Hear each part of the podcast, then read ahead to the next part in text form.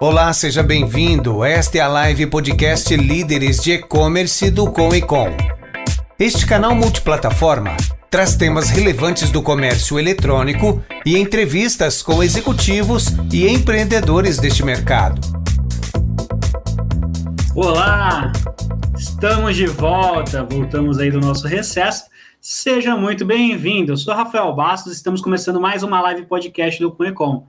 Na nossa conversa de hoje, falaremos com o fundador do Conecom, Fernando Manzano. Nós vamos falar sobre as tendências para o e-commerce em 2022. Mas antes, porém, eu quero lembrar vocês que o Comitê de Líderes de E-Commerce é o maior grupo de empreendedorismo, networking e aceleração do comércio eletrônico. Reúne executivos com o objetivo de se fortalecerem na presença digital com ações assim como essa.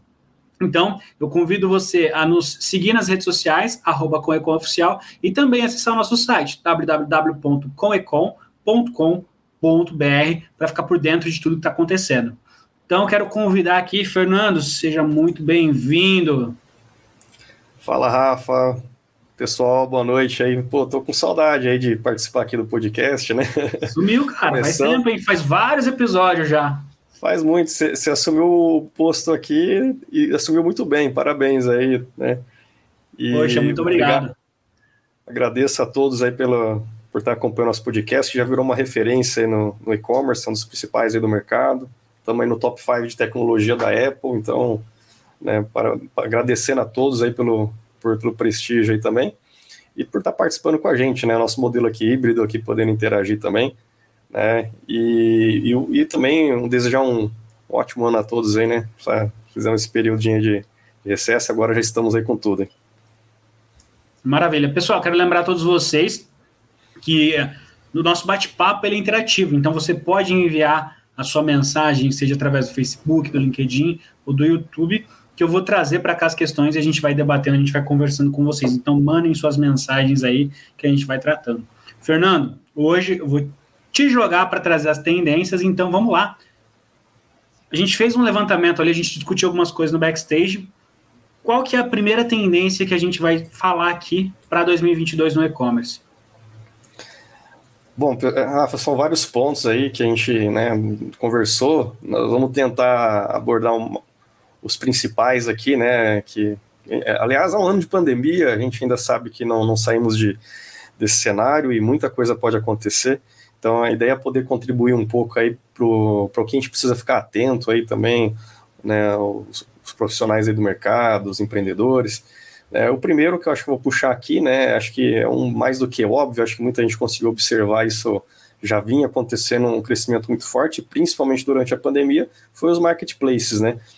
É, a gente sabe aí da, da de, tem gente que é a favor, tem gente que é contra, ainda a gente tem um, várias abordagens já fizemos isso dos prós e contras de marketplace, não é o objetivo aqui agora, mas sabe o quanto que é importante, né, estarmos presentes aí, e eles se fortaleceram muito durante a pandemia e vem fazendo um fortalecimento muito grande, né, temos visto aí todos, todos os marketplaces fazendo movimento ali, e de, de investimento em logística, de investimento em marca, em branding, né, em mídia, é, fazendo aí né, recordes de vendas, e isso muito atrelado até pelo forte nome que eles têm.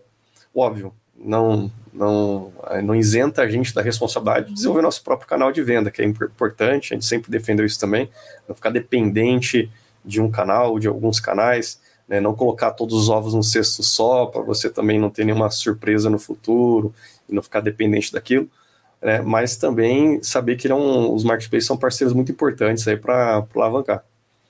É, eu também tenho uma percepção sobre essa questão do marketplace, Fernando, que está acontecendo muita conscientização, na verdade, né? É, existia um preconceito maior no passado sobre o marketplace, ah, porque ele me uma fatia muito grande de venda, mas até por um motivo de profissionalização do e-commerce, então as pessoas que estão à frente dos e-commerce, sejam os proprietários, sejam os gestores de e-commerce, ele tem buscado cada vez mais informação, mais capacitação e com isso ele tem tido mais clareza sobre o próprio negócio.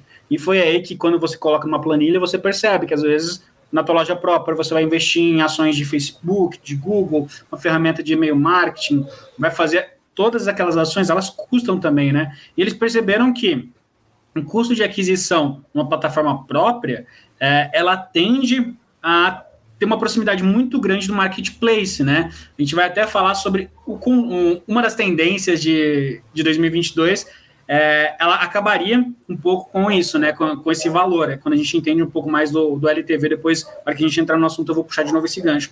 Mas assim, com essa conscientização do lojista, do quanto ele paga por uma venda, é, houve essa percepção que o marketplace ele não é tão mais caro assim e ele faz total sentido no início do projeto, que é aquele momento onde a loja é desconhecida, a loja ela não tem venda, ela tem pouco tráfego, e aí você pode aproveitar do tráfego do, do marketplace. E a gente tem visto cada vez também, é, a gente tem visto também cada vez mais profissionais se especializando em marketplace, especializando em estratégias complexas de marketplace.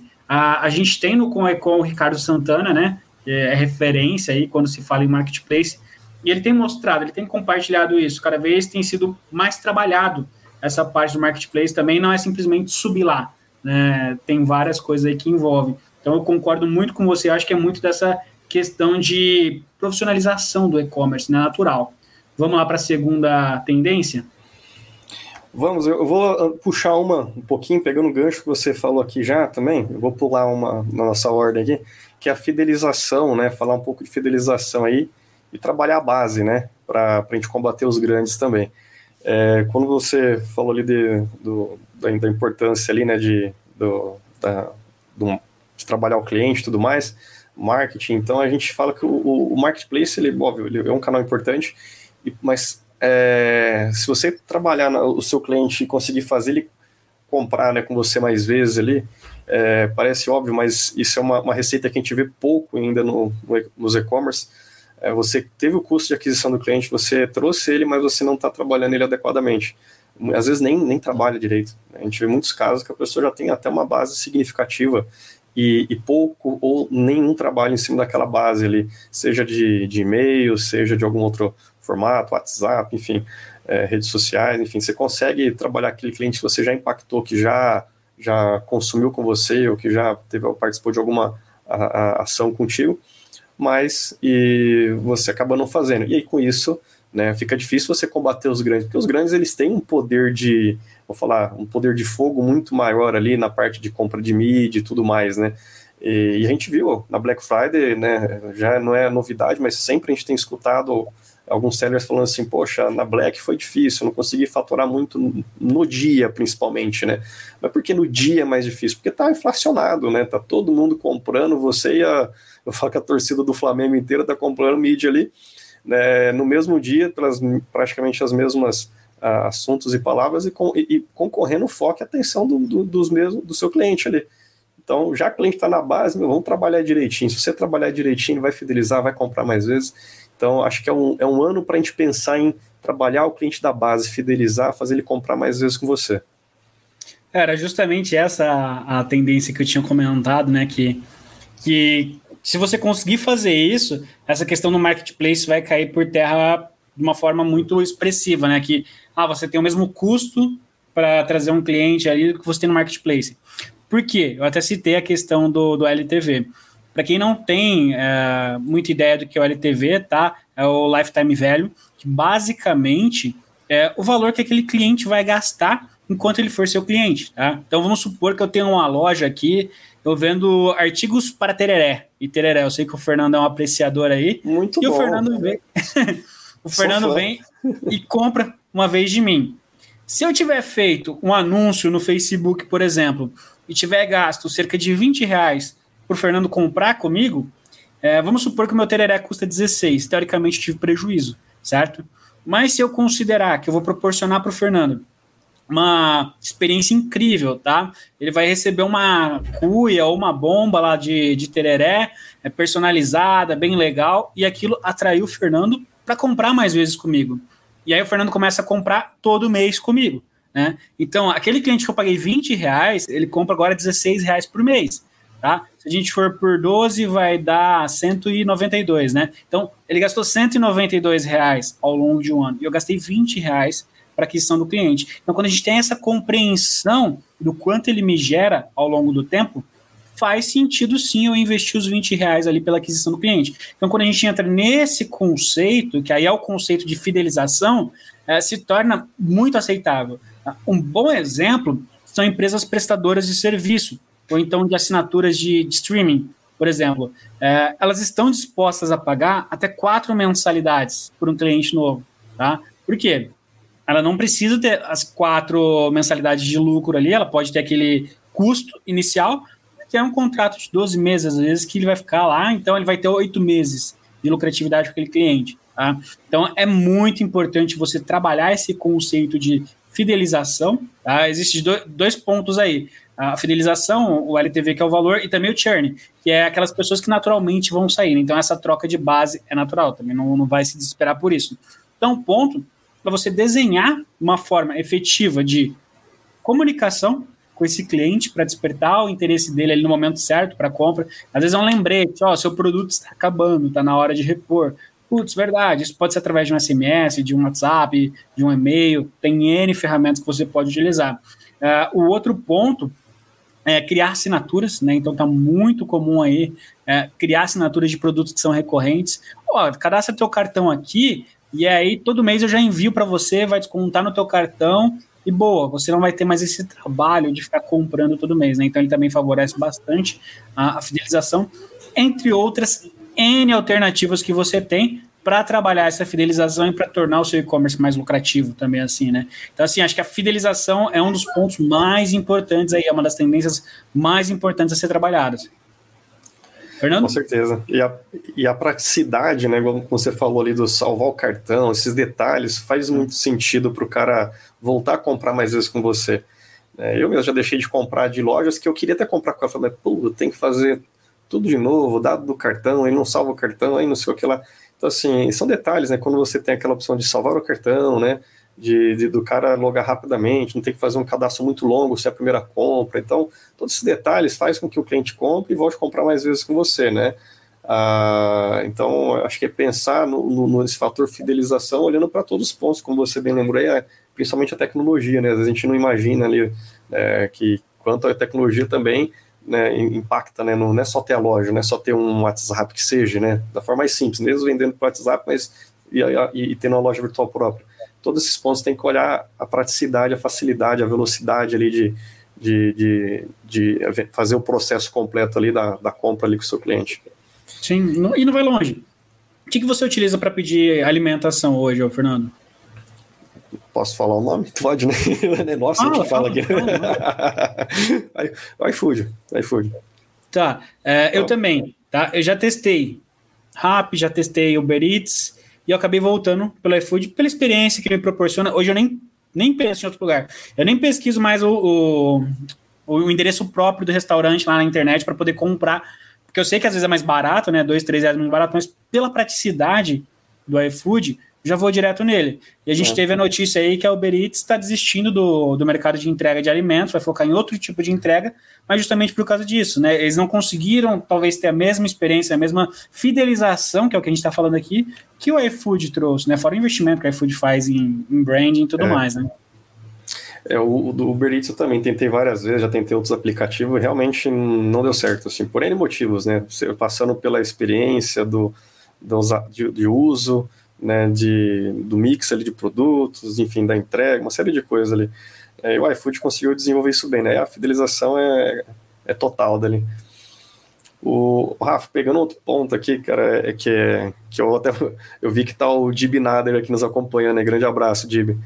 É... Grande Dib, já também participou aqui de uma live podcast. É... Só procurar lá, pessoal. Vai lá no, no, nosso canal do, do YouTube, procura nos vídeos. A gente teve um bate-papo aí com o Dib. Foi muito, muito interessante especialista, super especialista em logística aí da, da região de Franca também. E, e, eu acho que esse é o ano de vocês, hein? pessoal de logística também. Tá? Esse é um, do, do, um dos outros pontos aí que, eu, que a gente vê como uma tendência, né? É, eu acho que nunca foi tão importante né, a logística. E, e para quem não, quem não olhar com atenção para esse ponto, para a tua loja própria também, porque a gente está vendo movimentação na onde, principalmente? Nos marketplaces, nos grandes varejistas e o que está sendo feito na tua própria loja virtual. É isso que a gente tem que olhar. Então, assim, a, eu chamo a atenção aqui, vamos, coloca um asterisco bem importante nesse item aí no, no planejamento aí da, de vocês aí para 2022, e em dar uma revisada nessa parte logística e como você fica mais competitivo ali também, seja numa entrega mais rápida, né, né no, no, com qualidade, né, não só da entrega, mas passando por todos os pontos, né, você tem ali a embalagem, tudo, aquela experiência, né, de, de, de do, do, produto chegar para o cliente. Não estamos então, falando da, vamos falar de logística de forma mais ampla, né? Mas principalmente você olhar que tem ali players de e-commerce fazendo algo muito, né, muito robusto, muito rápido e não precisa ser tão grande ali para eles para falar, ah, eu não consigo fazer aquilo que o Mercado Livre está fazendo, o Magalu, enfim, todos esses caras, né? Mas tem jeito sim, Hoje você tem ali hubs de, de, de, transportadoras, né, que você pode ter, plugar várias transportadoras e ter mais flexibilidades ali de, de frete, né, ou mesmo fazer análise de rotas, né, não, vou fazer uma análise de rota aqui que eu sei que pelo correio sai mais rápido e mais competitivo uma região, mas para uma outra eu tenho outro parceiro, às vezes local, eu tenho um cara aqui que dirige uma Kombi e entrega para mim mais rápido, né? Então, assim, é fazer um estudo, né? Um estudo aí de, minimamente um estudo de malha viária, para poder analisar como você fica melhor, mais competitivo, principalmente naquelas regiões que você seja mais forte. Acho que é ali que a gente consegue potencializar mais, né, Rafael? Sim, sem dúvidas. É, a gente tem visto bastante aquisições aí no setor também, né, logístico. É, eu acho que vai ter muita reviravolta nesse sentido.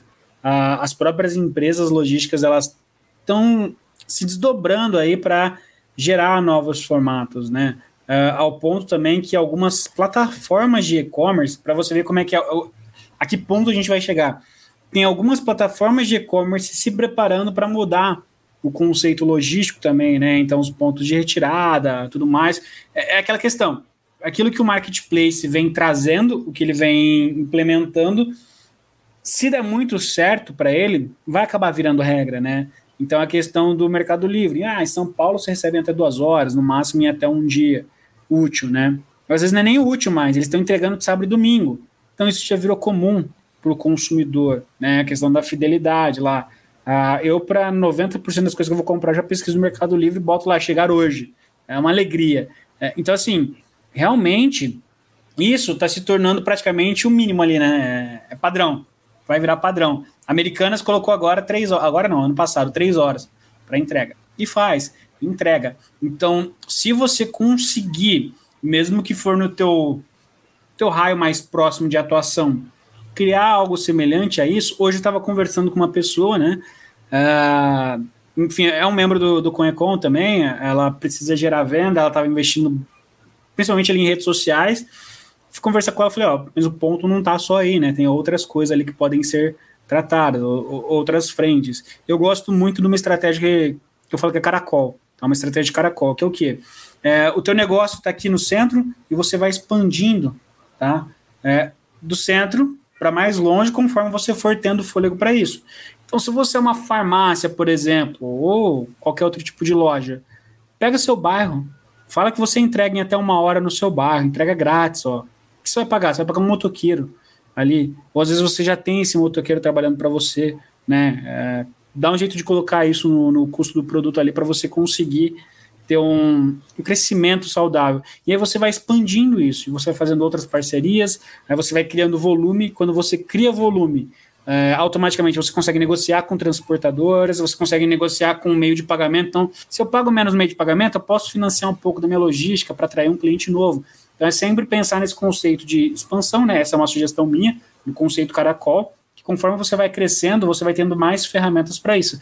E sem dúvida nenhuma, a logística, eu não lembro agora, eu cheguei a ver uma pesquisa, eu não lembro os números exatos, mas o, o prazo de entrega é extremamente importante, tá? Para isso. Acho que até na pesquisa do ConEcon, que a gente vai soltar em breve, né, Fernando? Fala sobre isso. É, a nossa deu um índice alto lá, deu um índice é. muito alto, agora de cabeça não lembro aqui, mas tem a pesquisa de, de Franca, já está disponível. Quem quiser entrar no nosso site lá também, comecom.com.br, lá tem a, o download também já da pesquisa, de, a última de Franca, tem a anterior de Ribeirão, mas a nova está saindo agora, já na, nas próximas semanas. Aí. E pegando que... um pouco o gancho aí, Rafa, do, do que você Pode falou, seguir. da venda. É, é, isso você está falando é a venda regional, que é um do, dos pontos aí também que a gente gostaria de destacar, né, que vai ser é, tendência aí. É, essa venda regional, é, sim, salvou muita gente durante a pandemia, né? A gente sabe disso, quanto foi importante. É, mas assim, fortalecer, né? Como você falou ali, fazer uma estratégia de entrega ali, né? É, rápida, local, né? Como você falou, você compra, já recebe em três horas ali, com algumas, alguns e-commerce. Isso é possível porque o estoque está próximo, o estoque está local ali já normalmente. É, o estoque não saiu de Rio de Janeiro para entregar em São Paulo, ou de São Paulo para entregar numa cidade interior em três horas, porque já existe um estoque local. E aí, a gente vem falando isso, ó, acho que desde 2018 no mínimo, quando a gente lançou aquela pesquisa do Coecon, antes ainda da pandemia, desse potencial da venda regional. Falou, você tem loja física aqui, teu estoque está aqui na tua cidade, você consegue fazer uma entrega rápida, e isso é importante, né? seja com entregador próprio, seja com parceiro terceirizado, você tem que ter uma, uma, uma velocidade de entrega muito, muito melhor do que aquele cara que está fora, né? Pô, o Mercado Livre falar que entrega amanhã aqui na tua cidade, é rápido, é, mas você consegue fazer melhor. Ainda, ainda, né? Aí já chegou agora alguns players, não, eu consigo entregar mais rápido. Daqui a pouco os caras estão entregando em poucas horas. Aí esse, isso que poderia ser um diferencial seu hoje, daqui a pouco passou a ser obrigação. Então a gente tem hoje possibilidades de, de, de explorar para ter diferenciais e com isso é, criar mais musculatura no e-commerce, né? você criar mais base, criar mais reputação, criar clientes é, com que tiveram uma boa experiência e vão voltar a comprar mais vezes e falar bem do, do teu negócio, enfim, é, através de uma ação que, por exemplo, uma experiência de uma entrega rápida e tudo mais, é, e a gente não está explorando. Se você explorar isso, vai ser um, um ponto importante ali.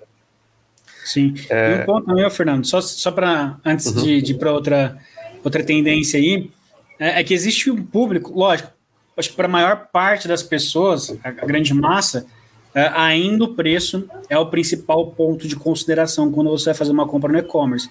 Mas existe uma boa parcela de pessoas que compram, eu me incluo nessa parcela, que está disposta a pagar um pouco mais para poder receber mais rápido, né? Às vezes no mesmo dia ali. Então, por várias vezes eu já paguei 20 reais, 30 reais a mais, só para poder ter o prazer de receber no mesmo dia e não ter que esperar 4, 5 dias úteis ali para poder receber. É. Então, quando você trabalha muito bem sua logística, você também captura a atenção desse público para você, né?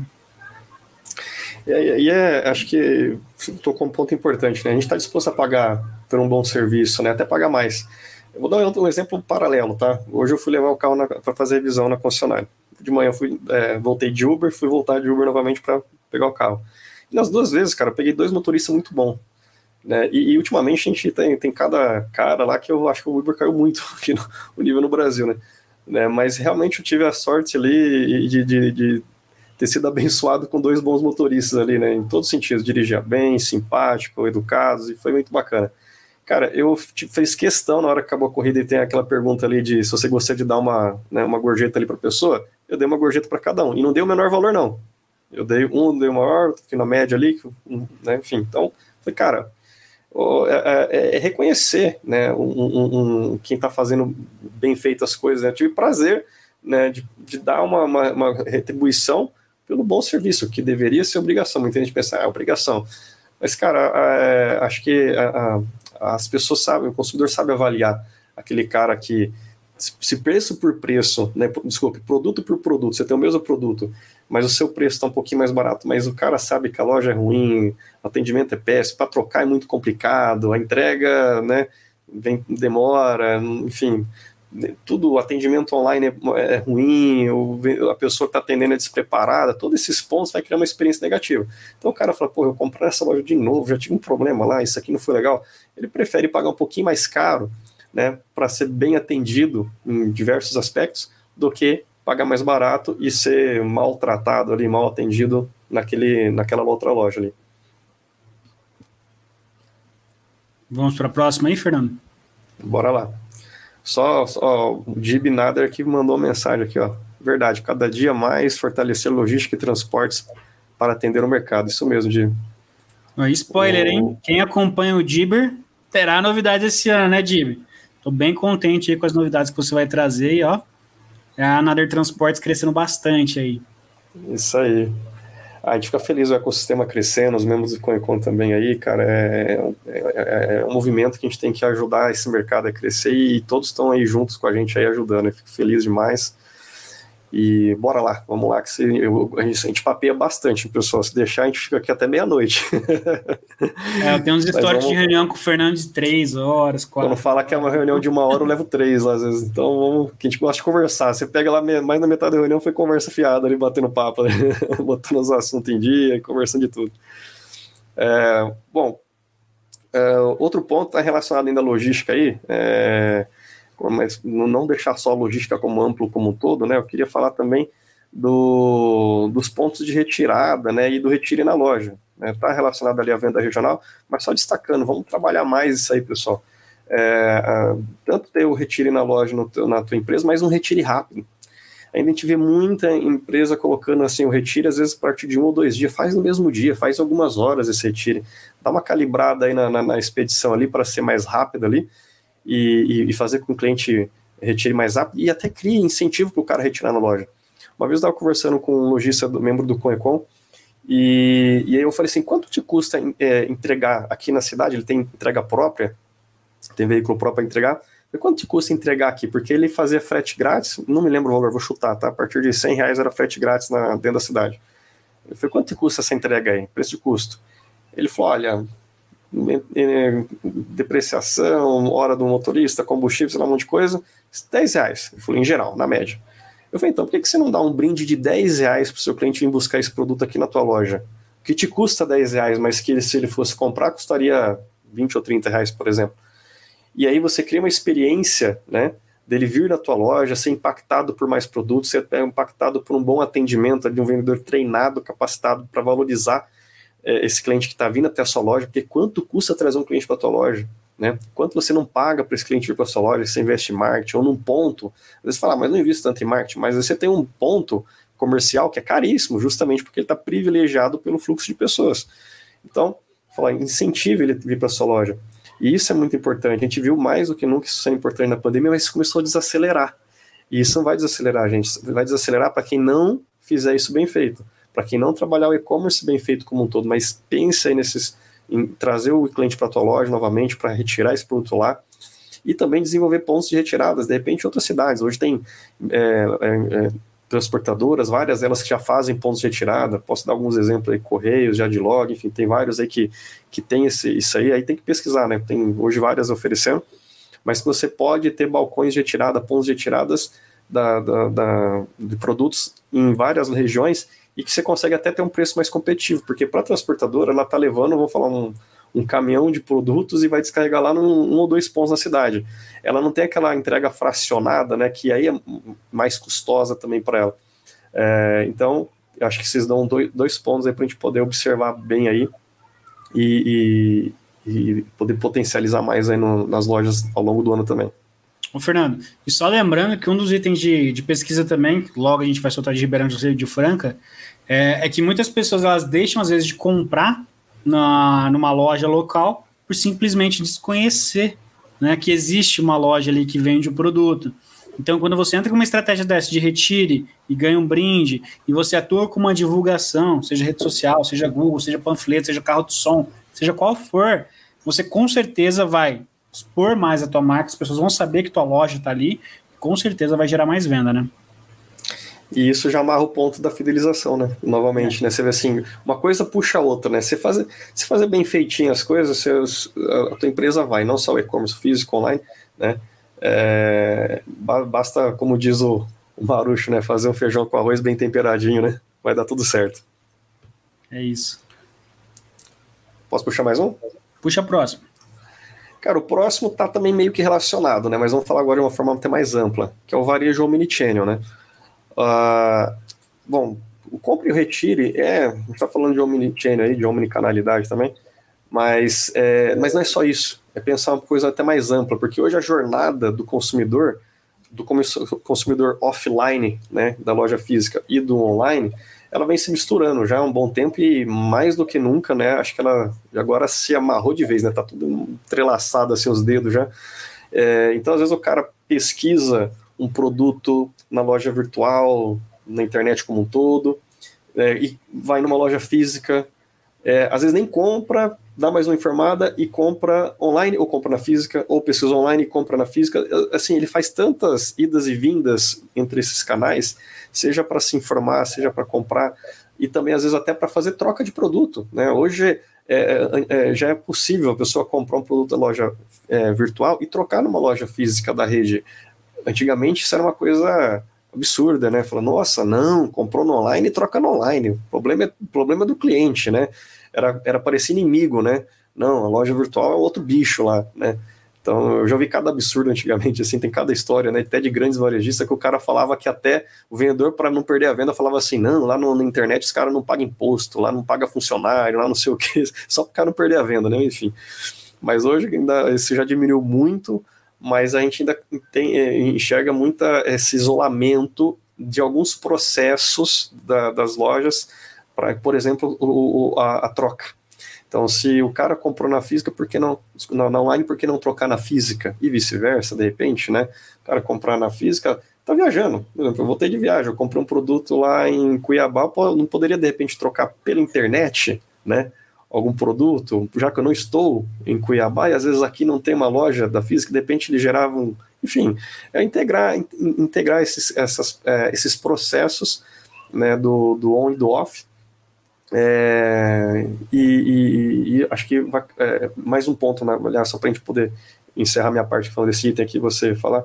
É, e também o vendedor, né? O vendedor hoje ele é um papel muito importante nesse ponto de contato nessa jornada, explorar mais esse vendedor nessa jornada on e off dele nessa no, dentro do teu varejo omnichannel. O vendedor tem um papel importante, ele domina o produto, ele tem um atendimento bem, né, que, que deve ser bem feito, né? Então, assim, envolver nessa jornada, a gente viu muitos é, e-commerce aí já é, trabalhando né, um atendimento online de forma diferenciada, o WhatsApp, principalmente por conta da pandemia, ativou esses, esses botões no seu site ali né, também. Né, e muitas vezes quem estava ali por trás né, tinha uma equipe já da loja física atendendo, né? Não era só a equipe do e-commerce, ah, é o pessoal lá da salinha do e-commerce, não, também envolvendo o pessoal do físico que já está treinado, conhece bem do produto, integrando esses canais. Isso muitas vezes acontece, daí o cliente às vezes ou tem que comprar com o vendedor ali, pelo WhatsApp que seja, no chat, às vezes faz a transação no WhatsApp, ou vai na loja física, ou finaliza ali no site também. Então, assim, pensa na jornada como um todo, como que você pode criar uma melhor experiência para o teu cliente ali, físico ou online, né? Integrar ao máximo esses processos que cada vez mais ali aquele cliente vai fidelizar, e volta no ponto da fidelização, né, Rafa? Sim, e assim, o que eu acho mais curioso sobre a questão do Omnichannel, às vezes eu fico até um pouco nervoso, para falar a verdade, tá?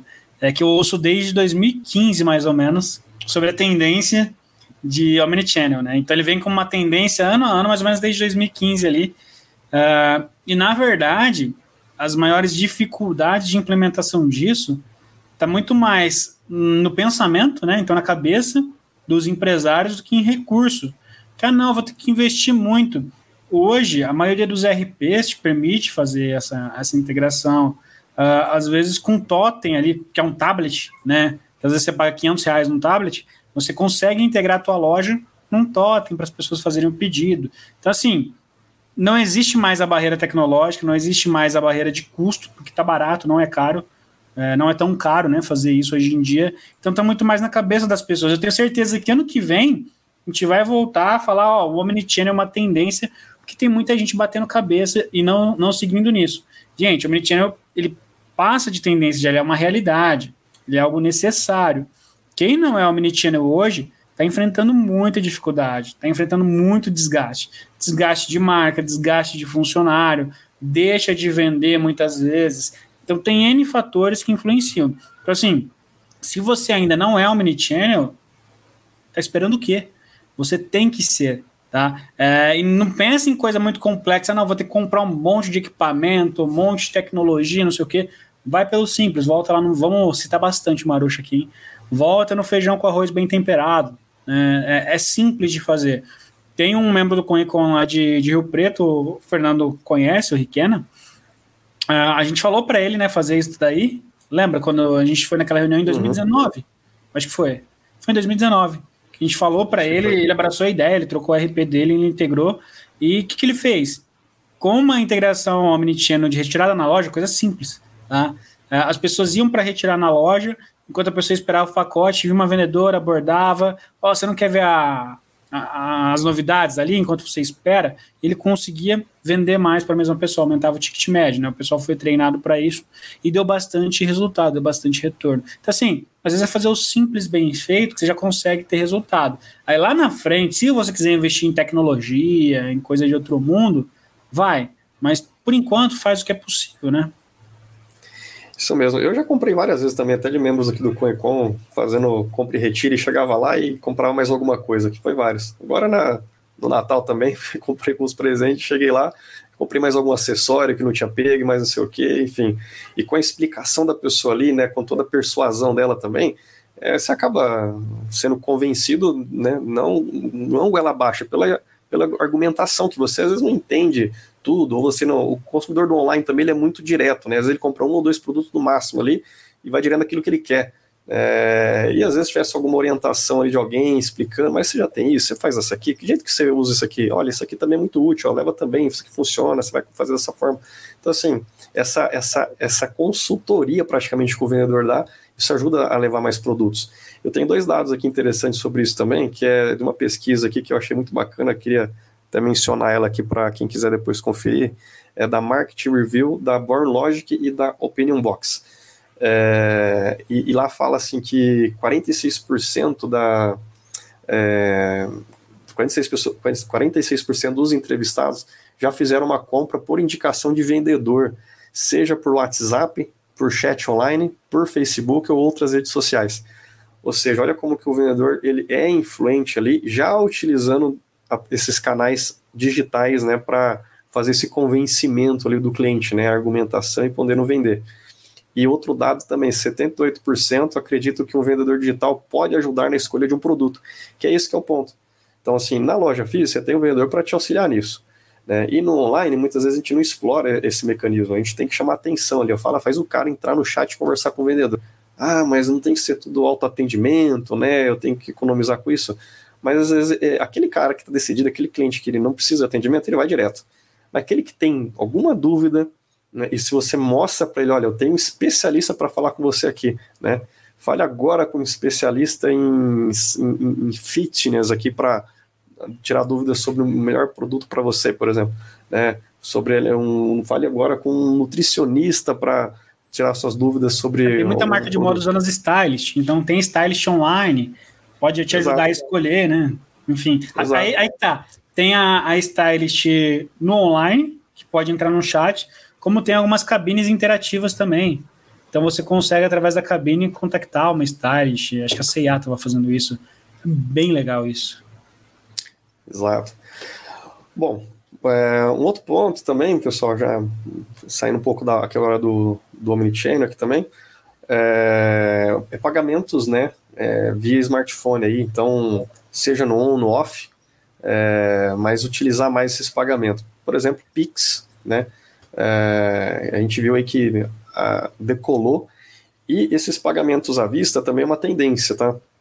É, a gente já vem falando um pouco sobre isso e é, a gente veio acompanhando nos últimos anos a diminuição da, da, da quantidade de parcelas na, na, na preferência do, dos consumidores por N motivos, né? É, o brasileiro ele tem cultura de parcelamento porque a gente também criou essa cultura neles, né? A gente tem como é, empresários a responsabilidade disso também e por outros fatores, né? Tem, entraria no aspecto de social, econômico, mas, mas enfim, isso vem diminuindo essa quantidade de parcelas. É, e o Pix é uma possibilidade de você receber à vista. E já que você não tem uma série de taxas e tudo mais, por que não criar um incentivo, né, um desconto para pagar à vista? É, e na Black a gente viu muito isso, no Natal também, é, até uma, a, um relatório da Neotrust agora, do, do, Natal, também comprovou isso, que teve um aumento muito grande na, nos pagamentos à vista. É, e por que muitas vezes? Porque houve também incentivos, que normalmente são os descontos, ou às vezes um cashback, né, para dar um cashback maior no pagamento no Pix, por exemplo, enfim. Ou seja, incentivo, um tipo de incentivo para a pessoa pagar à vista. É, só que aí também, óbvio, muito cuidado pro lado do consumidor, né? Tem muita loja também picareta aí, né, dando golpe. Mas se, uma vez que você é uma loja que tem reputação e a pessoa confia e você criou um mecanismo para ela confiar, olhando ali no teu site, analisando, pesquisando, você tem uma, uma reputação bacana aí na internet, né, o, o incentivo no pagamento, né, né, né, pelo Pix ali, por exemplo, pode ser uma boa. Eu vou linkar com algo que a gente já falou aqui também, Fernando, que além dessa questão de facilidade aí dos pagamentos, é, a forma como está sendo conduzida isso, né, tanto no as carteiras digitais para o varejo físico também, é, é, a questão da. Eu vou usar o termo moeda própria, tá? Que, que seria os programas de fidelidade, tá? Então, as pessoas estão criando cada vez mais os programas de fidelidade, aí volta lá no ponto que a gente falou que é importante, que é esse, esse ponto de fidelidade, onde você acumula pontos e aí você pode trocar esses pontos depois por desconto numa compra futura. Né? Então, esse é o mesmo conceito do cashback. Você pode ter um programa de fidelidade próprio ou aderir a algum tipo de, de programa de, de milha, que seja. É, mas é importante também é, acompanhar esse movimento. Por quê? Porque cada vez mais as pessoas ela, é, elas estão fazendo conta não simplesmente do quanto eu estou pagando aqui, né? Mas se eu estou pagando um pouco mais, mas eu tenho um cashback no AMI, por exemplo, que é da, da Americanas, mas eu tenho um cashback ali no AMI ele ficou mais barato do que eu compraria num outro site. E eu ainda vou poder comprar depois uma outra coisa, né? Então, é, essa questão, você falou muito bem do, do cashback, mas esses programas de fidelidades próprios, eles têm um espaço muito grande nesse ano de 2022, tem muita gente investindo nisso e tem muita tecnologia surgindo também, tem muitas empresas produzindo tecnologia, principalmente para os pequenos sellers, né? Exatamente. E aí, e aí, olha como é importante aquele item que a gente falou da fidelização. Isso também rebate lá na fidelização. Né? Criar um programa de, né, de, de recompensa, de fidelidade ali, né? isso faz com que a pessoa compre novamente no teu site, né? Acho que no final do ano a gente teve uma reunião online do Conicom que a gente falou também sobre isso, o pessoal ficar de olho né, em implementar alguma, algum programa de recompensa, de fidelidade ali no, no e-commerce, é, e tem surgido vários aí, preços muito acessíveis também, né? Tem para todos os bolsos aí, se é um e-commerce pequeno, se é um e-commerce grande, tem para todos os bolsos. Seja com ponto, seja cashback, uma série de, de, de possibilidades aí. E, e, eu acho que tem que, tem que ter. A gente tem que pensar em, em, em, em novamente, né, fazer mais com menos, né? Fazer de uma limonada aquele custo de aquisição que você teve lá, então tem que fazer ele comprar mais vezes, como o Gartner fala, né? Um cliente é, custa 10 vezes mais você conquistar um novo cliente do que manter um cliente da base. Isso é um dado né, global aí. Então a gente precisa aproveitar mais esse cliente que já te conhece, já teve uma boa experiência, né? E, e esses, esses, esses recursos aí de, de cashback e tudo mais é uma coisa bem interessante de fidelização. Cara, meu primo comprou, trocou o iPhone dele e o valor que ele teve de cashback, não sei quantos mil que foi lá, faz tá de brincadeira. É, acho que foi no Buscapé, não me lembro. E, e, eu, e eu falei, cara, tudo isso, tipo assim, dois, dois que ele trocou da esposa, e ele vendeu dele bem, comprou um celular novo, com o cashback, foi, cara, você quase não colocou dinheiro no bolso, praticamente saiu de graça o negócio, porque foi, foi muito, né, e, e, e aí onde que ele vai usar esse cashback, né, onde que ele vai usar esse cashback? Tem, tem, tem alguns que permite sacar, mas muitos é para você usar na própria loja. Então, assim, você já fica amarrado ali a fazer uma compra novamente, né? É para incentivar o cliente a voltar a comprar na tua loja. Então, é, acho que tem, tem, que tem que desenvolver isso mesmo. Foi bem, bem lembrado aí você falando aí do, dos programas de, de benefício também. Vamos puxar a próxima, hein, Fernando? Vamos lá. É, bom, um outro item aqui é oportunidades também que a gente tem aí no cenário do B2B, né, e também do fortalecimento para quem já está trabalhando. É, o B2B é uma coisa ainda, é, acho que tá ainda, posso dizer que ela é gatinha ainda no Brasil. A gente vê alguns dados aí no mercado falando de, né, de bilhões aí de, de faturamento, valores acima do B2C no online, mas está muito relacionado, na verdade, a ou pregões eletrônicos ou forças de venda, que não é diretamente ali o B2B clássico, onde o próprio cliente entra e faz a compra, né?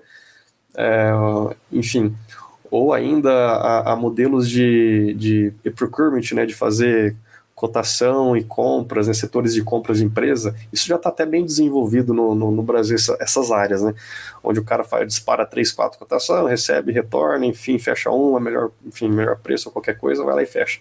Isso aí, ok, você acha que já tem, está bem desenvolvido, tem potencial para crescer mais, mas eu quero chamar atenção mais para aquele clássico, né, que o, o cliente entrar, tem sua tabela de preço, faz uma compra, finaliza ali, de repente com o apoio ali de um vendedor numa, numa orientação, enfim, o vendedor participar dessa jornada junto, também ganhar com isso, né, é importante. Mas é, eu acho que é um ano de oportunidades. A gente viu muito crescimento ali de, do, do, do, do B2B durante a pandemia, até por necessidade, né? A gente, muitas empresas não tinham muitas opções, né? E eu, mas eu acho que é uma coisa que vai crescer muito, mas a gente pode fortalecer mais. Tem muita oportunidade, tem muito setor que ainda não não digitalizou esse processo ainda, né, ou não acredita. Só que o ponto é o seguinte: eu, eu vejo muitos setores que não acreditam, só que tem grande acreditando, onde Americanas está acreditando, Amazon está acreditando, né, grandes é, Mercado Livre e outros estão acreditando, estão comprando startups que acreditaram naquele modelo ali, onde aquele seller clássico já está 30, 40 anos no mercado, não está acreditando. Só que assim, é, não sai da noite para o dia. Esses grandes players do digital tão, também estão ali, estão pivotando, estão testando. Uma hora o cara acerta a mão. Na hora que ele acertar a mão, amigo, aí quando esse o mercado olhar, os lojistas aí desse mercado prestar atenção ali, um distribuidor, uma indústria, olhar para trás e falar, porra, eu perdi muito tempo, né? Eu que estou aqui nessa cadeira, eu que domino esse setor, eu que devia estar tá tentando inovar nele, eu que tinha que ter a minha, minha empresa lab, né? E a gente vê muitas empresas fazendo só, seus labs, né? Suas áreas ali, igual o Magalu e vários outros, né? Então, assim, você tinha que ter seu lab de inovação ali e ter, né? É, tentado, tentado, estudado, né, desenvolvido algum modelo e acertar, né, tentar acertar, bom, porque errar vai errar mesmo, várias vezes, até alguém acertar. Você pode deixar alguém fazer isso por você, não tem nada de errado nisso, né, a gente sabe que a inovação, ela é cara, entre aspas, né, é, você tem que colocar primeiro dinheiro para depois você ter o retorno, né, mas ela tem um retorno muito alto. E às vezes você esperar alguém fazer, você pode ter um tempo de recuperação ou pode não ter esse tempo de recuperação. Então fica aí um, um aviso, olhando na verdade como oportunidade o B2B, né, para todos os tipos de negócios, principalmente aqueles que ainda não se digitalizaram.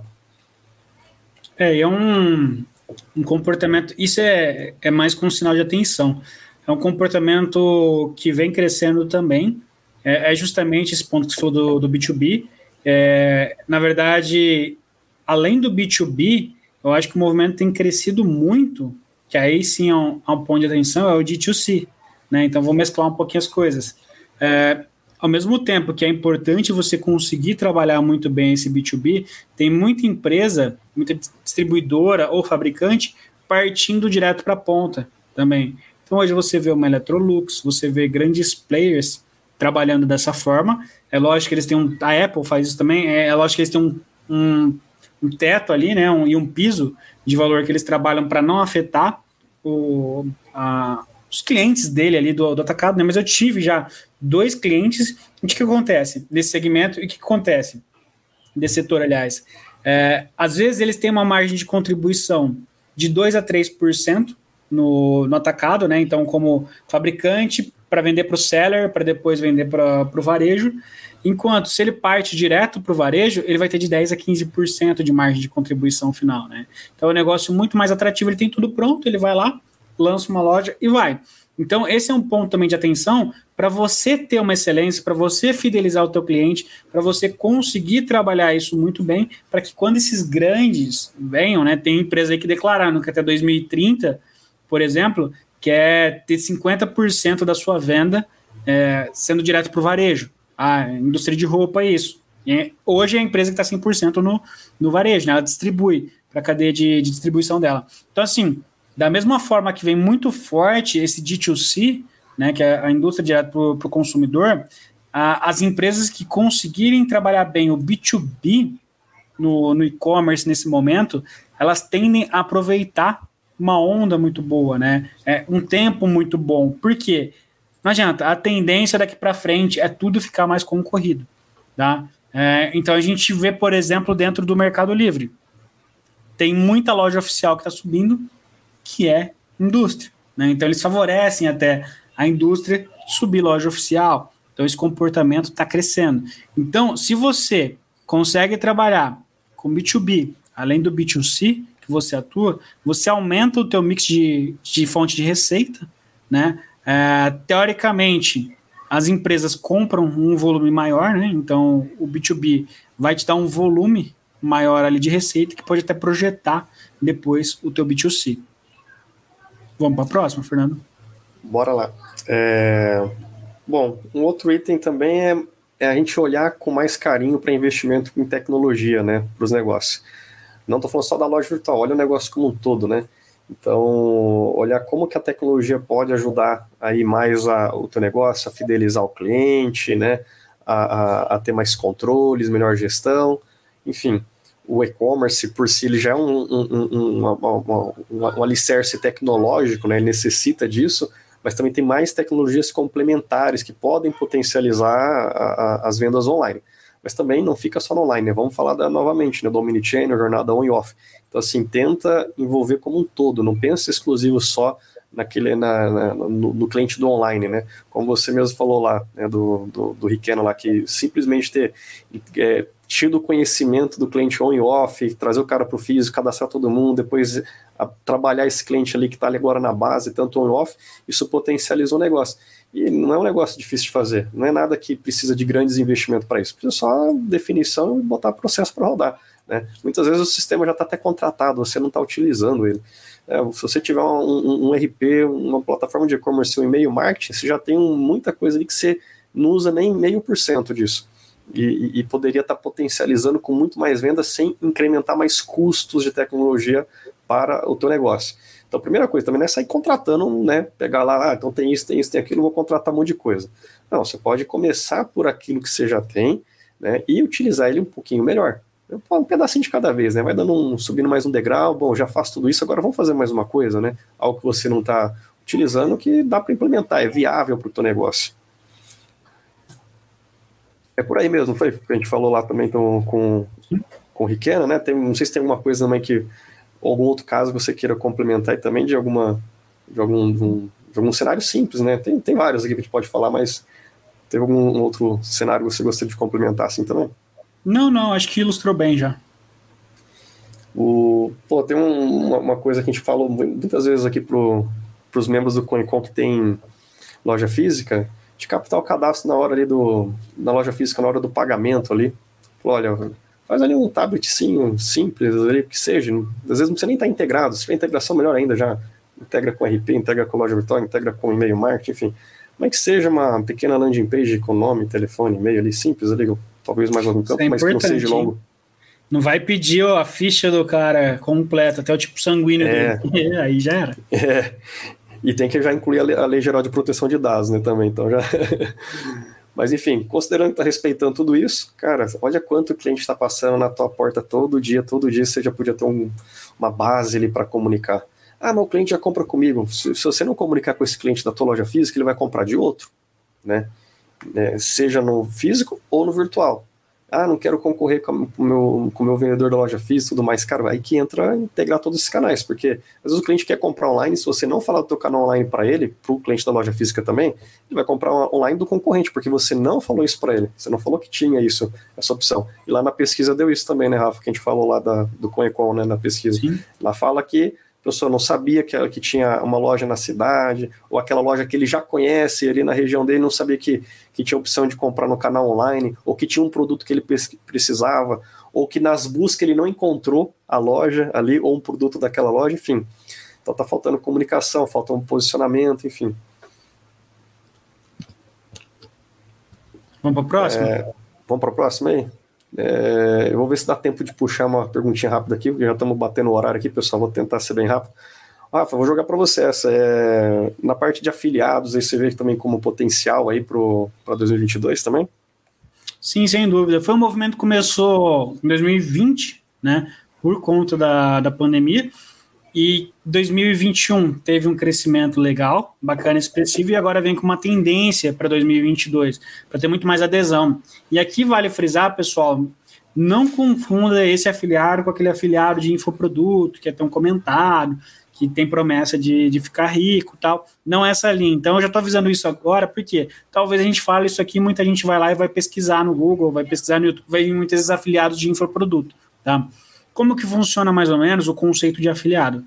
Nada mais é do que uma pessoa que vai indicar o teu produto, né? Então, se você tem uma revendedora Avon, Natura, é, qualquer marca dessas, ela trabalha com um catálogo, tá? Qual é a diferença dela? Ela compra, te entrega e recebe de você. No, no sistema de afiliado, basicamente a pessoa divulga o teu link, então ela tem lá os teu, teus produtos, ela vai divulgar o teu produto, só que a pessoa clica no link, ela vai para o teu site e compra direto de você. Para fazer essa ponte, esses afiliados vão cobrar às vezes 10%, 15%, 20%, vai muito do conceito do que você está disposto a pagar. Né? Então, qual o CPA que você está disposto a pagar por esse cliente? E a ideia é justamente essa: quando você tem várias pessoas divulgando o seu produto, ela consegue trabalhar a rede dela, né? Então, as pessoas mais próximas ali. A gente sabe muito bem que um produto que é indicado por uma pessoa que a gente conhece, a gente tem uma possibilidade muito maior de comprar. É, em contrapartida, um dado que é ruim é a questão do desemprego, né? Então, tem bastante gente desempregada precisando fazer renda extra. Então, grandes marcas entraram com isso. A Magalu tem um, um programa de afiliado próprio, que eles até geram uma loja para a pessoa. Tem outros grandes players no mercado que trabalham com esse sistema de afiliado para poder é, pegar quem quer buscar uma renda extra, quem quer empreender de alguma forma online, enfim. Tem N formas de trabalhar com afiliado, mas o ponto é, sem dúvida nenhuma, afiliados é uma grande tendência aí para 2022. Cada vez mais lojas vão trabalhar com esse sistema.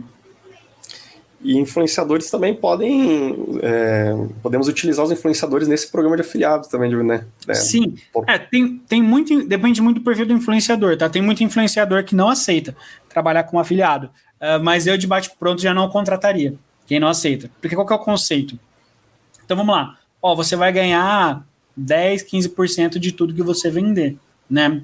Ou, se for uma influencer aí parruda, com bastante seguidores e tudo mais, ela vai te cobrar de 2 a 4 mil por uma postagem, um, um store, por exemplo.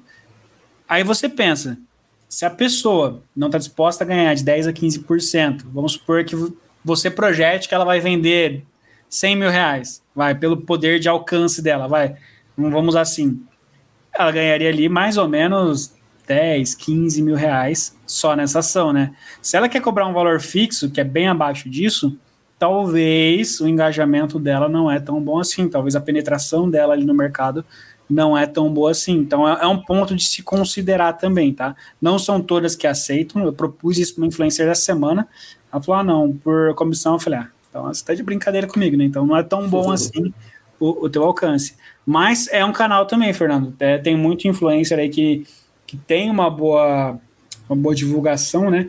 É, para esse tipo de ação, eu focaria nos micro influencers, Tá? Então, quem tem 40 mil seguidores, 30 mil seguidores, talvez esse pessoal vai conseguir ter uma performance bem melhor trabalhando com o percentual. Se ela topar, se ela gostar do teu produto, vai fundo, porque vale bastante a pena. Você só está pagando por uma compra concretizada, por uma venda concretizada. É o conceito do, do CPA. Então, beleza, eu te dou 15%, mas só se eu receber do cliente. Pronto, ficou barato. É. E pegando um ponto também naquela pesquisa do Market Review, também tem um dado interessante lá, falando que 40% das pessoas é, compraram produtos por indicação também de influenciadores, né? É, não quer dizer que é usando esse modelo de, de remuneração por performance e tudo mais. É, então, e, e, principalmente através do Instagram. Instagram foi disparado ali como a rede que mais influenciou ali na, na compra da, das pessoas ali, em torno de 77% responderam que foi um, um, um, canal que ela, que ela foi impactada e que ela comprou por influência de uma pessoa ali, foi através do Instagram, seguido por YouTube, Facebook. O, o Anderson está fazendo um comentário aqui também relacionado a isso, que eles estão implementando, né, programas de afiliado, o Anderson Liberale.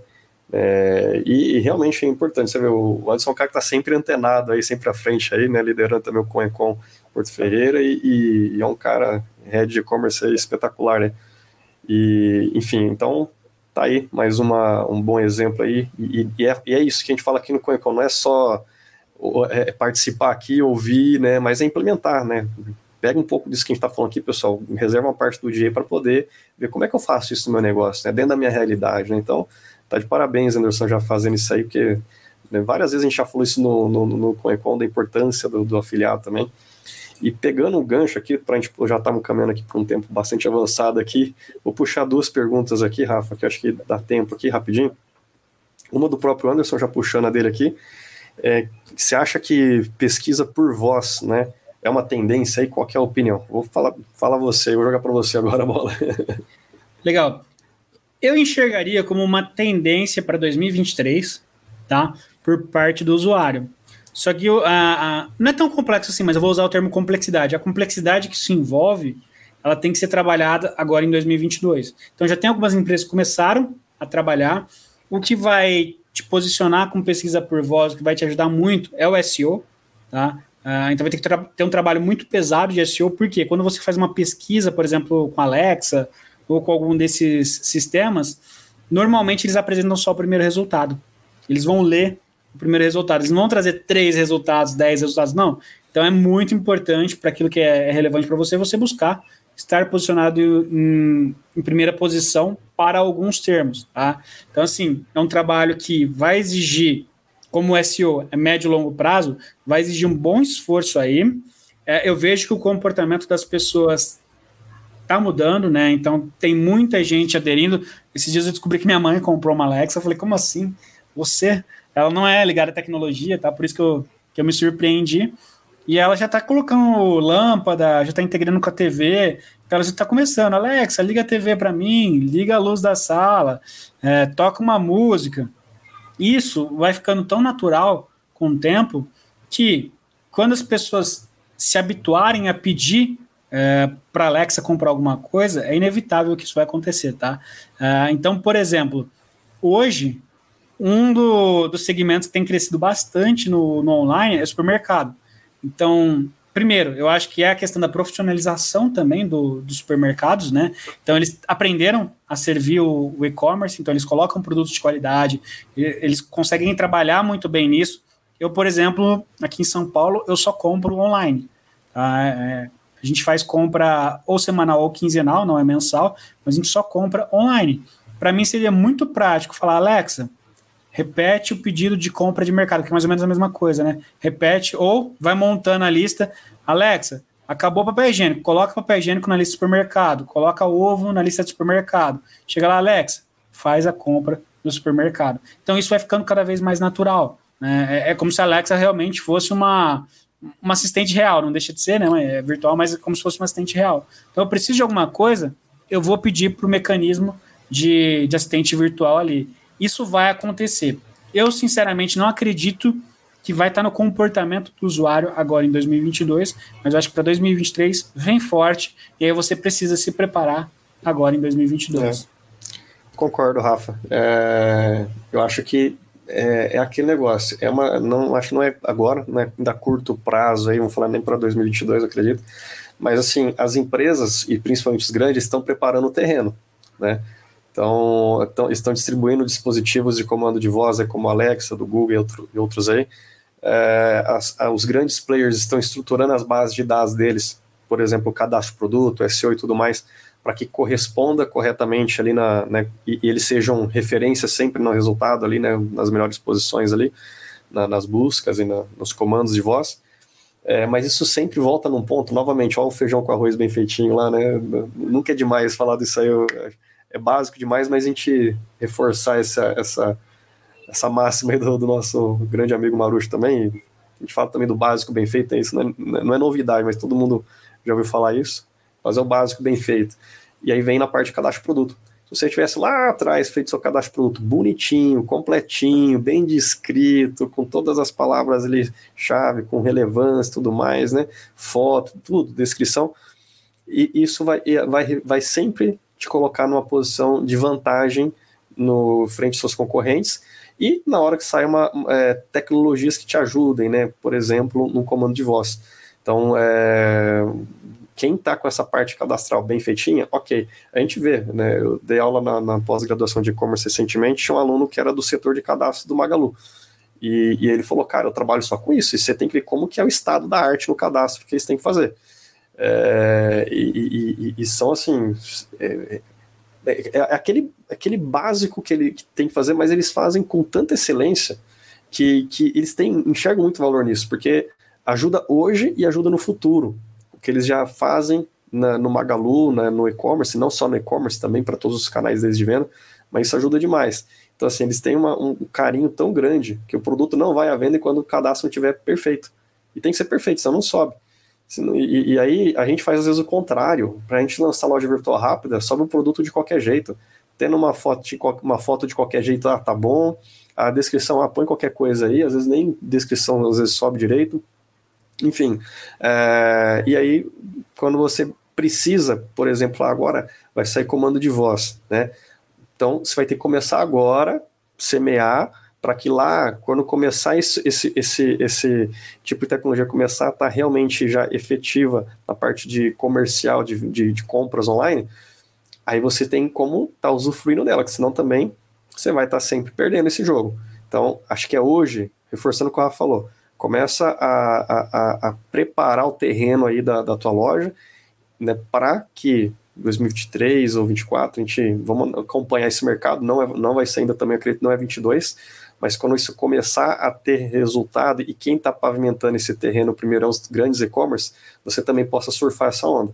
Então, e isso vai te ajudar no e-commerce hoje, não é coisa para, ah, mas isso é muito futurístico, futuro, não, cara, é teu cadastro, começa por aí. É isso que vai te ajudar você a usar, não só dessa tecnologia, o Google, hoje, tá aí, né, vai te ajudar nisso também. Então, vai te ajudar hoje e vai te ajudar depois. Vai ser um efeito colateral praticamente, né? Então, você trabalha o teu SEO que vai ser muito positivo hoje para você, consequentemente, você vai ser beneficiado quando a pesquisa por voz estiver mais, mais, mais presente aí na vida das pessoas. A gente viu o comentário do Anderson aí, ó.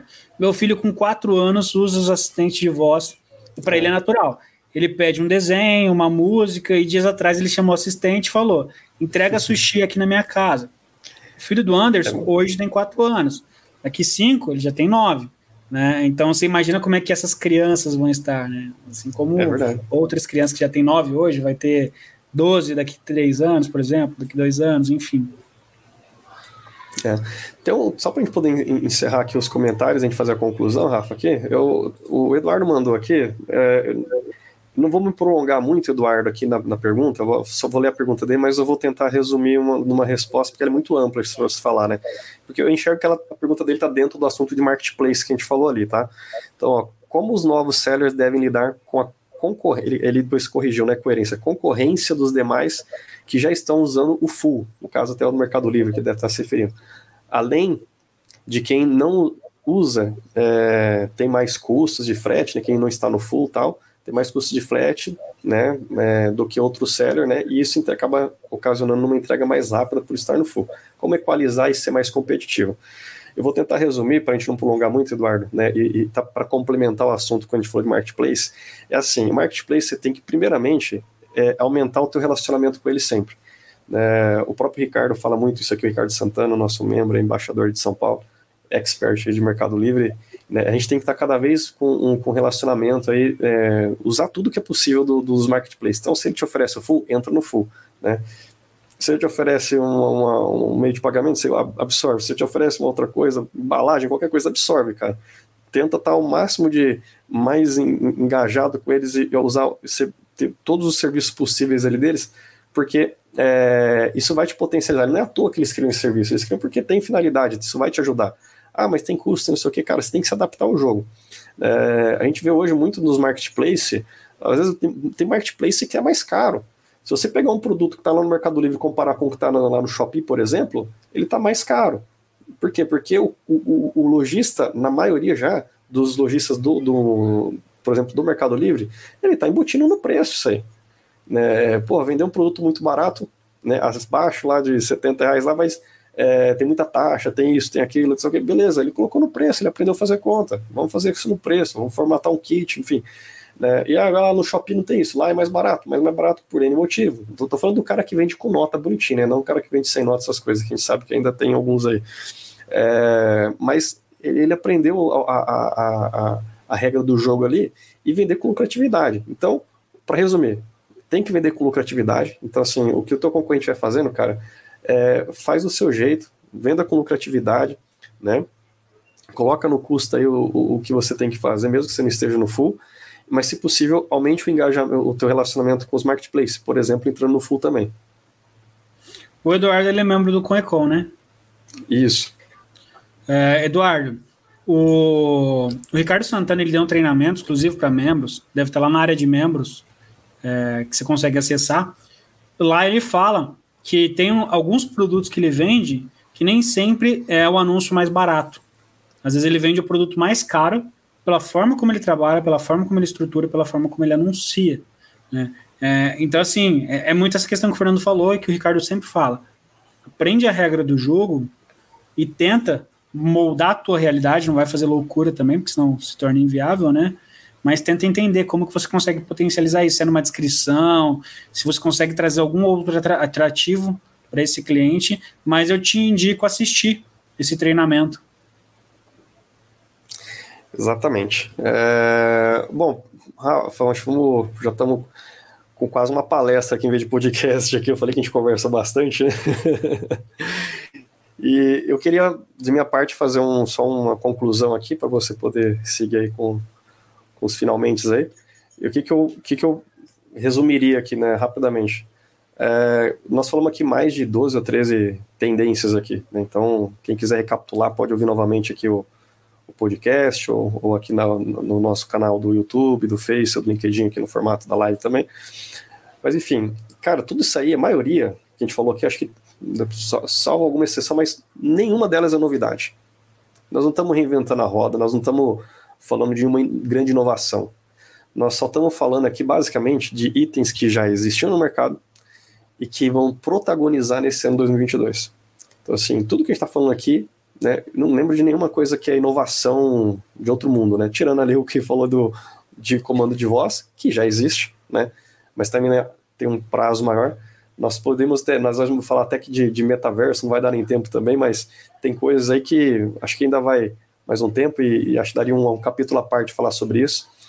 É, mas tudo que a gente está falando aqui são coisas que já existem. Então, coloquem uma atenção para isso, né? É, esses itens vão protagonizar em 2022, vocês podem escrever, pode cobrar, né? Eu não tenho dúvida. É, tem coisas que a gente vai ainda descobrir ao longo do ano, mas esses itens eu não tenho dúvida que eles vão protagonizar não só em 2022, né, mais para frente, mas principalmente em 2022. Então, assim, isso vai ajudar a escalar seu negócio. Coloque esses itens aí nas suas pautas aí de como melhorar todos esses itens e, ou colocar, iniciar né, é, é esses itens ao longo do ano aí, porque é, às vezes a gente fica pensando muito assim, né, tendência, inovação, coisa, ah, isso é para grandes e-commerce, isso é para uma Amazon, para não sei o quem. Não, cara, isso aqui é viável para todos. Isso aqui é possível colocar. Nós pensamos com muito carinho nesse, nesse episódio aqui para trazer coisas que são viáveis para vocês, né? Viáveis de implementar. Então é isso que eu gostaria de, de deixar só essa, essa mini conclusão aí e esse ponto de atenção para todos, né? Tá tudo disponível. É, é apenas esses itens são itens que vão protagonizar ao longo desse ano também. Um show de bola. Fernando, obrigado aí pelo seu tempo, obrigado por trazer a tua percepção. Pessoal, foca nisso que, que a gente falou. Acho que geralmente eu faço uma apanhada de tudo e coloco um resumo, né? Então o resumo vai ser em homenagem ao Marucho. Faz o, o arroz com feijão bem temperadinho, bem feito, que vai dar certo. Você não precisa pensar em coisas gigantes. Pode ver que todas as tendências aqui, basicamente, ela tem foco no cliente, né? Então, é você entender o teu processo, você focar no teu cliente, você ter excelência no teu atendimento. Se você fizer isso, a tendência para 2022 para o teu negócio é que dê muito certo, né? É que cresça bastante. Então, vai nessa linha. Mais uma vez, muito obrigado, Fernando. Pessoal, quero agradecer a todos vocês que estiveram conosco aqui na nossa live. Quero agradecer também você que está ouvindo no podcast ou assistindo a gravação desse vídeo. Um agradecimento especial ao Fernando, que topou vir aqui e compartilhar um pouquinho das percepções dele. Semana que vem, a gente tem uma nova live podcast com um capítulo especial. O Fernando, ele tá, tá voltando, ó, vai estar tá aqui novamente. Voltei. É, é uma... Fala um pouquinho, Fernando, dá um spoiler aí. Não, não, não, eu não fui convidado aqui, pessoal, para a gente falar um pouco sobre mim. Eu vou ser entrevistado agora, né? Tive a honra aí de. A gente contribuiu tantas vezes, a outras pessoas, né? A gente criou esse podcast para inspirar lideranças de e-commerce, empreendedores, executivos, é, ouvir as histórias, né, de pessoas que estão ajudando esse nosso mercado, como começaram, para a gente saber todas as lições que deu certo e deu errado, mas conhecer as pessoas, né? O e-commerce é feito por pessoas também. E, e especialmente enquanto está completando quatro anos, né? Então, esse podcast é uma edição especial de aniversário também, né? E a gente é, pensou aí em contar um pouco da, da minha história como fundador do Conecon também e falar um pouco da, de como surgiu o Conecon, né? Nós vamos chegar nesse ponto aí, então convido a todos aí a bater um papo, a, a, a participar com a gente aí nesse podcast especial com uma edição de aniversário do CoinCon. Pessoal, então não percam semana que vem edição especial de aniversário, quatro anos do CoinCon bate-papo com o Fernando. Eu provavelmente não estarei presente, mas vocês vão poder acompanhá-lo aí na outra semana. Eu volto. Então, meu muito obrigado a vocês. Não esqueça de nos seguir em nossas redes sociais, arroba Oficial. Também de acompanhar nosso site, www.coecon.com.br e você consegue ouvir todos os nossos podcasts lá no nosso site também, www.coecon.com.br barra podcast. Com isso, me despeço de vocês, muito obrigado e um forte abraço.